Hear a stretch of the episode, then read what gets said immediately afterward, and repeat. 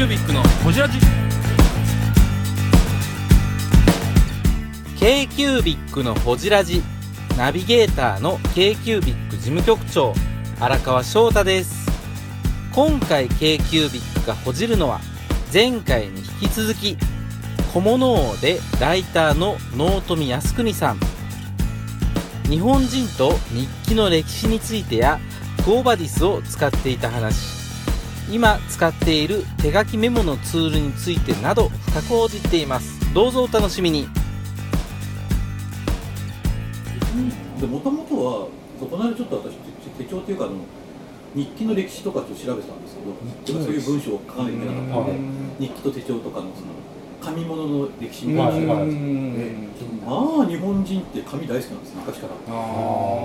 であの日記文学っていうか日記っていうのが平安時代とかにバカみたいに流行ってるんですよ。そうか。で土佐日記とかああいう。のがその流行ってる日記巷で流行ってるやつを文学作品にしたものなんですよ。フィクションとして作ったもはいはいはい。のであの面白いのはそのいろんな日記残ってるじゃないですか、はい。中にはあのそのもらうこうプリントじゃないですけどあのこう証書とか手紙とかあるじゃないですか。はい。そういうのの裏にそのに関することをずっと書きつけた日記として作ってる人がいるわけですよ。だからそれシステム事情なんですよやってることは。でそういうのを普通に平安とかでやってるわけですよ、めっちゃ面白いそれ。でだからで紙物ってだから本当に昔から日本人は好きででそうやって書きつけ書きつけの横に書く感想を書くっていうのを普通にやっててそれこそ糸井さんが昔あのニーチェの文庫本の、を手帳代わりに使ってましたっていうのが、それが訪日のあの考えてみれば訪日が文庫サイトになった理由の一つですみたいなことを言ってたんですけど、まあ、そういうようなことをもう昔の人からやってるわけですよ。で日記大好きなんですよもうずっと長いこと日本人日記大好きなんですよ。であの手帳っていうのがこう来るじゃないですか、はい。だから手帳にも書いてあることって何食ったとか誰が遊びに来たとかっていうことしかまあ書いてなかったりするわけですよ、はまあ日記なんですよ。うん。でどっかからでそのその後スケジュールでに手帳にスケジュール書くといいぜっていうのがちょっと生まれてきて、あそれは後なんです後なんです手帳にスケジュールスケジュールを入れていったのは後なんで後なんですもうそれより前に日記だった日記やったんですそれはいわゆるその日記ですけどそれは何ですかそのスケジュールが入ってきたのっていうのは西洋の手帳が合体したってことですかそうですで西洋の手帳が合体してもしばらくは日日記みたいに書いてたりとかへあと手予定を帳管理する仕事がなかったそうなんですんですよー。だって時間でそんなにあとその文豪の手帳とかあるじゃないですか、はい。飾られたり、うん。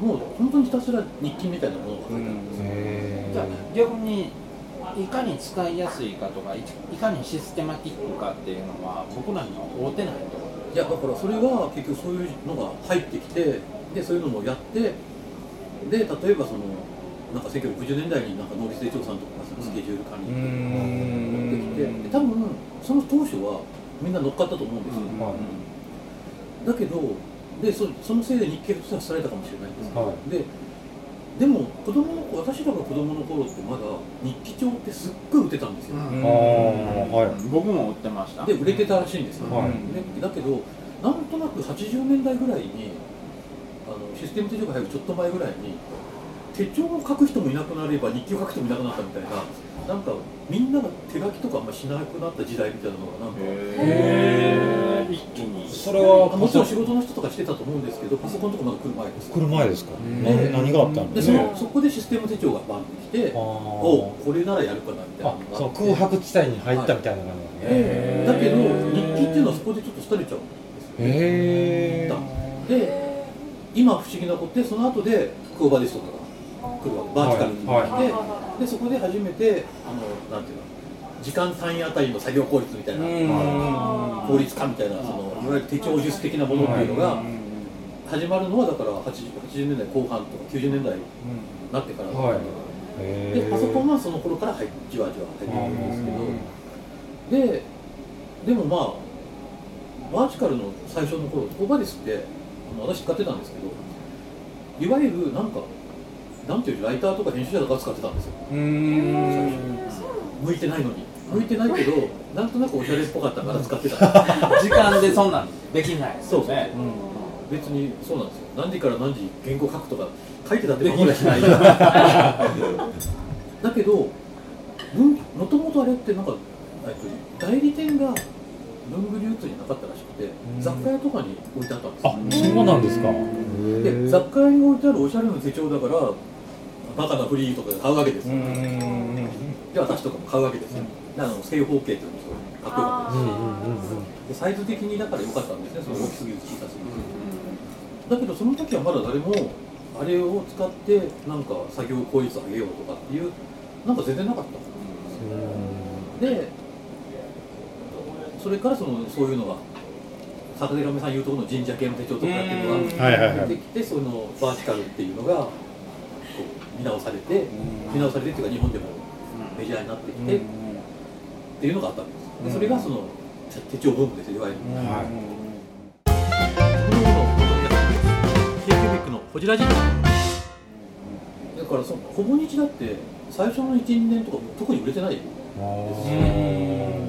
ただほぼ日はその手帳テーの中でも売ってるようにあれですよ。あの公私混同的なものっていうのを手帳に持ち込むっていうことのお手本になったっていうのがあとそのいろんなこと手帳に書いてもいいよっていうのを、のお手本になったという意味ではすごく役割として大きいんですけど、でまあパソコンスマホになっちゃって Google カレンダーがあるとバーティカルってもういらないじゃないですか、っていう。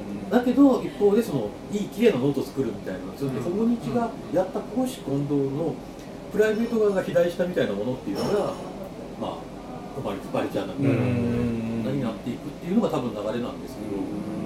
で一方で別にビジネス的にはね Google カレンダーとスマホ連携ほど便利なものもねえぜみたいな。ん。か超うなずいてますよ。いいつもこっから見てますよね。で不思議なのはこの辺から流れ見てます不思議なのは日記だと売れないんですよ。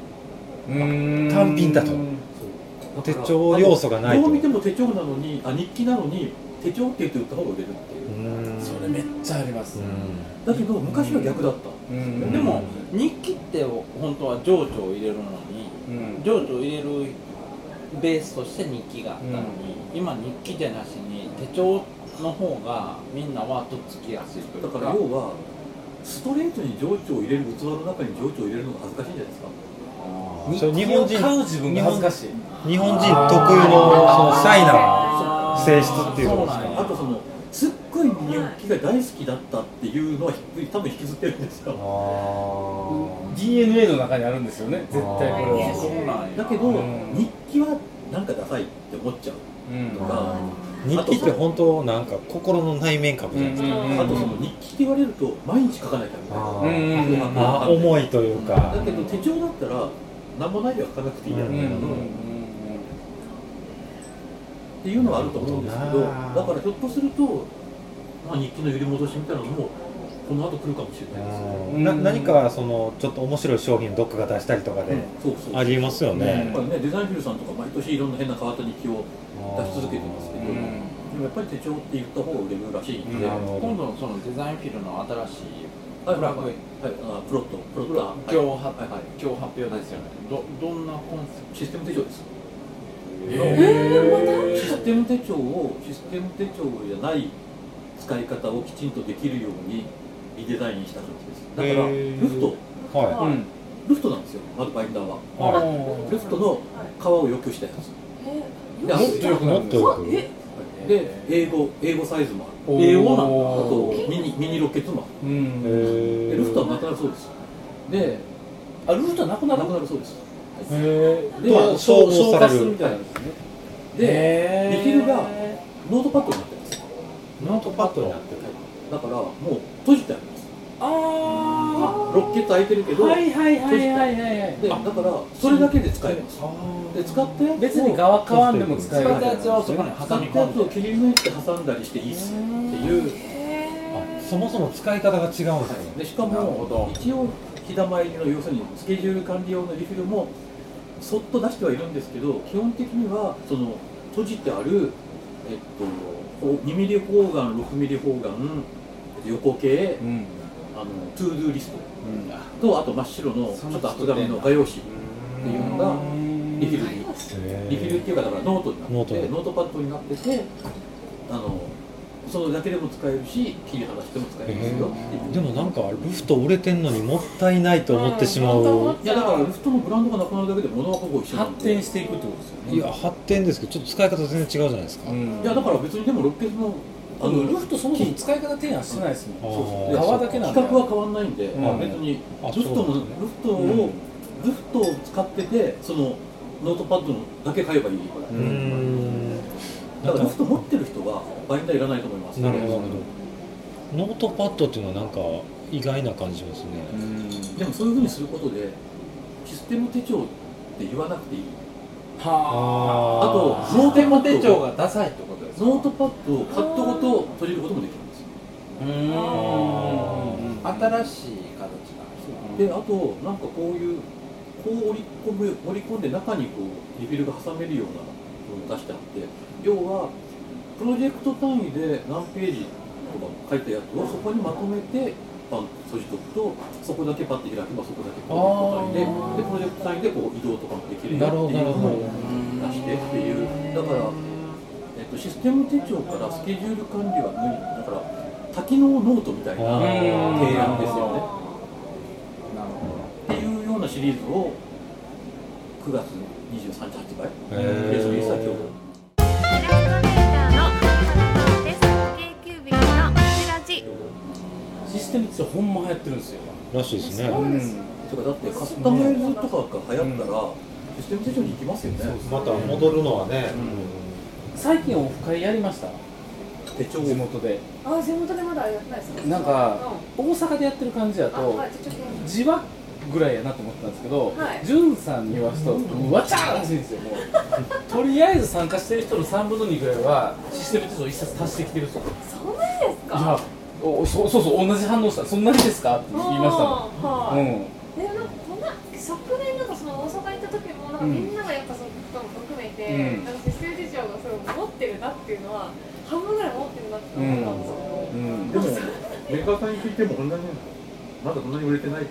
そうだからあのトップの方なんですよね、で多分東京やからああのそうかそうか。変な人も集まって変な人言うとあれですけどその 手帳好きのね。そう。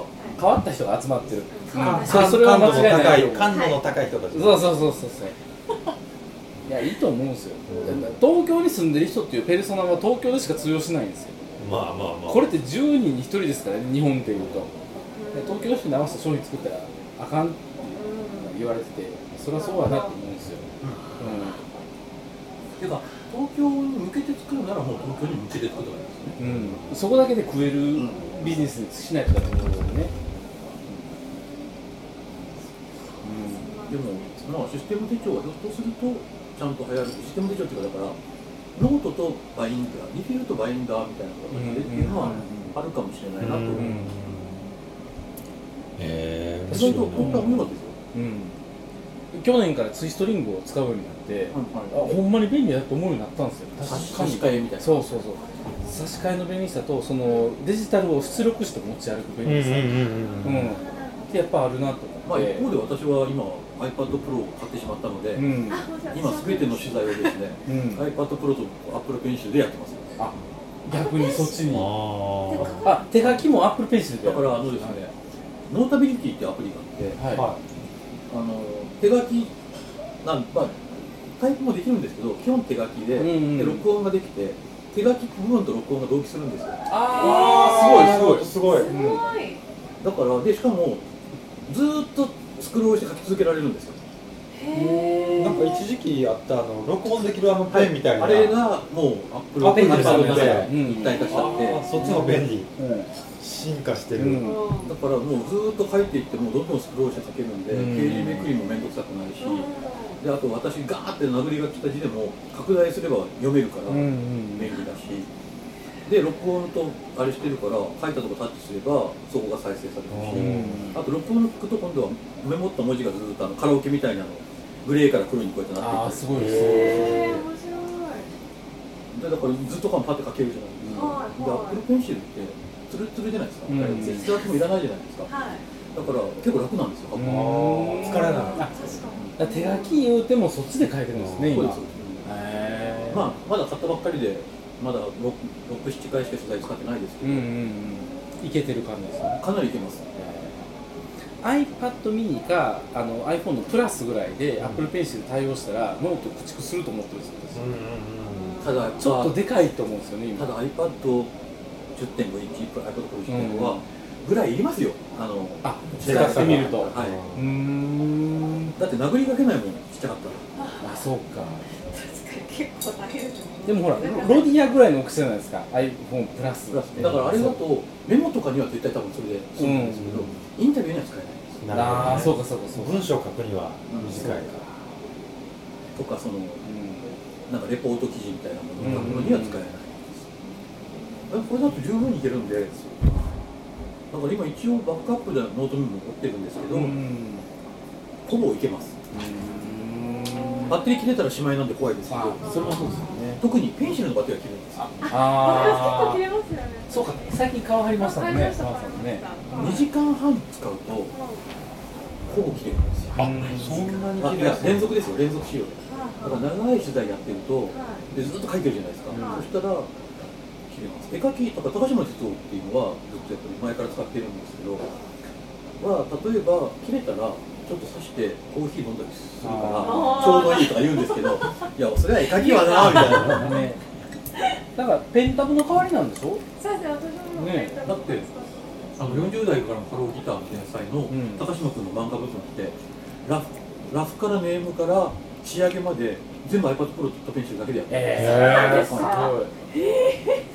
まあ、もともとそれを実験的にそれをやろうっていうことで始めてで結局最終回まで全部それででもういけるって言って。うーん。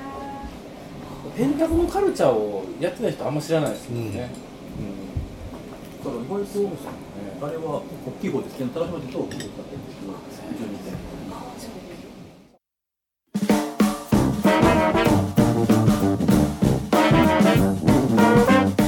k q b i c のホジラジではリスナーの皆様からメッセージをお待ちしておりますアドレスは info.kcubic3.com info.kcubic3.com もしくは KQBIC サイトのメッセージフォームよりお願いします。iTunes のコメント欄でもお待ちしております。皆様のお便りせーのお待ちしています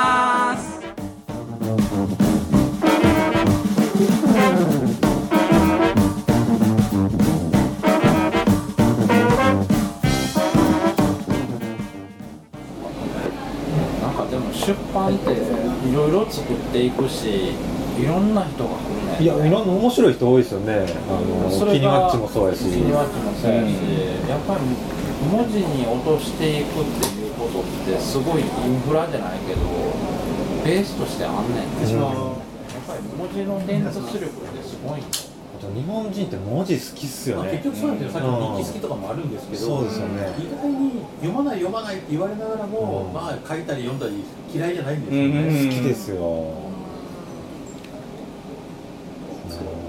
読まないって言ってても何かに関してはすごい読んでたりとかしますからね、まあだってみんな字読めますもん。そんだけでもすごいですよ、うん。文字の力ってすごいな。ただそんなに広くは読まれないっていうか、まあ、皆さん好きな文しか読まないから、うん。まあなんていうんですかね。